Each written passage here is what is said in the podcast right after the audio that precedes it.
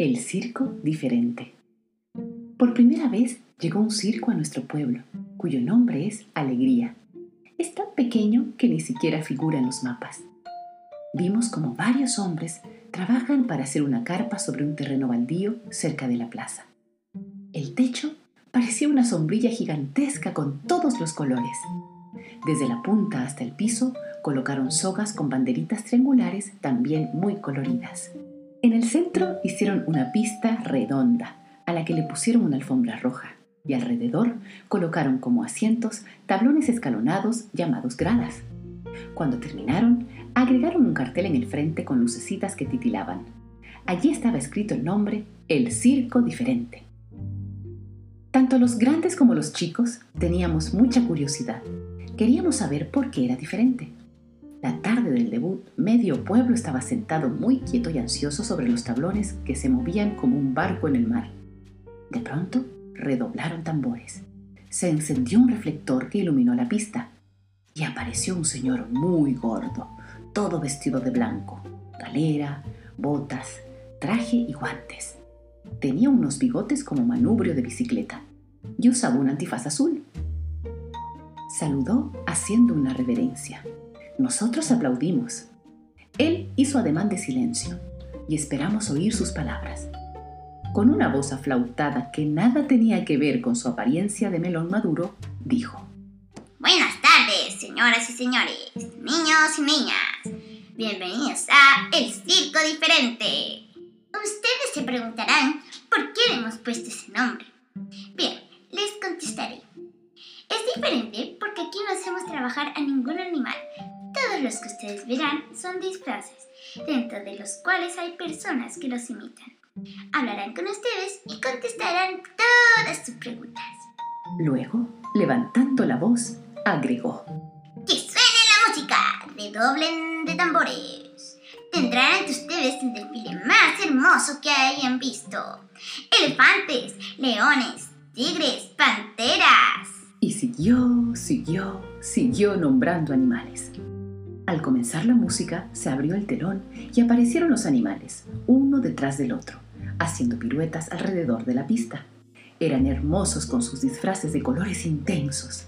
Algunos usaban ropas o adornos, cuellos, moños, chalecos, botones, pulseras o collares para que lucieran más lindos. Cuando la ronda llegó por donde había salido el señor gordo, dijo, Ahora les voy a presentar en mi primer lugar a una familia de elefantes. El nombre del padre es Sabu, el de la mamá Fati y el de la hijita Ali. Sabu lucía cuello blanco, adornado con un moño grandote verde con lunares amarillos. Con una voz gruesa que retumbaba como el trueno, nos dijo que tenía 30 años. Había nacido en África y nosotros le podíamos hacer todas las preguntas que quisiéramos. Levanté mi brazo para pedir permiso. Quería saber cuántos años podía vivir. Sabú subió a un tambor pintado de verde, se paró sobre las patas traseras y contestó. Depende de la vida que llevemos. Si estamos en libertad y felices en nuestro hábitat, podemos llegar a vivir hasta 70 años. Después, apoyó las cuatro patas bien juntitas sobre el tambor y comenzó a girar y a mover la trompa para arriba y para abajo. ¿Cuáles son los elefantes más conocidos? Preguntó una nena que tenía un paquete de pochoclos entre las manos. Esta vez contestó la elefanta Fati, que estaba muy bonita vestida con una falda celeste. En las patas lucía pulseras del mismo color llenas de cascabeles que sonaban cuando las movía. Se sentó sobre otro tambor y contestó. Los más conocidos son los elefantes asiáticos y los africanos. Se diferencian por el tamaño de sus orejas, los asiáticos las tienen pequeñas y las hembras no poseen colmillos. En cambio, los africanos son más grandes, tienen las orejas enormes y tanto las hembras como los machos poseen colmillos.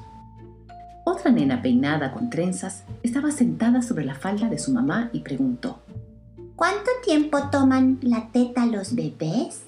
Esa pregunta la contestó la elefantita Aline, que estaba preciosa con su falda de tul amarillo y un gran moño que adornaba su cabeza. Yo tomé teta hasta los tres años y medio, pero en general los bebés pueden tomar hasta los 5. Ahora tengo 4 años y mis papis me cuidan mucho porque todavía soy muy pequeña. Fati, sin que le preguntáramos, nos contó que los hombres han matado muchos elefantes para sacarles los colmillos, que son de marfil y son muy valiosos. Algunos pueden medir hasta tres metros y medio. Ahora existe una ley de protección, pero también hay algún cazador furtivo que no lo obedece.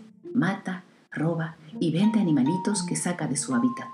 Si la policía lo descubre, lo lleva a la cárcel. Así fueron desfilando los demás animales. Hicieron pruebas y nos contaron en dónde vivían, qué comían y cuáles eran sus costumbres, cómo cuidaban a sus crías y muchas cosas más. El presentador nos contó que los dueños del circo habían tenido la idea de no hacer trabajar a los animales reales porque consideraban que era esclavizarlos, y ellos tenían todo el derecho del mundo de ser libres, porque así habían nacido. Esa tarde aprendimos muchas cosas y entendimos que les debemos respeto. Cuando llegué a casa, abracé bien fuerte a mi perro Totó, porque es mi compañero fiel, me quiere mucho y juega conmigo. Mis padres y yo lo consideramos un miembro más de nuestra familia. Y colorín colorado, este cuento se ha acabado.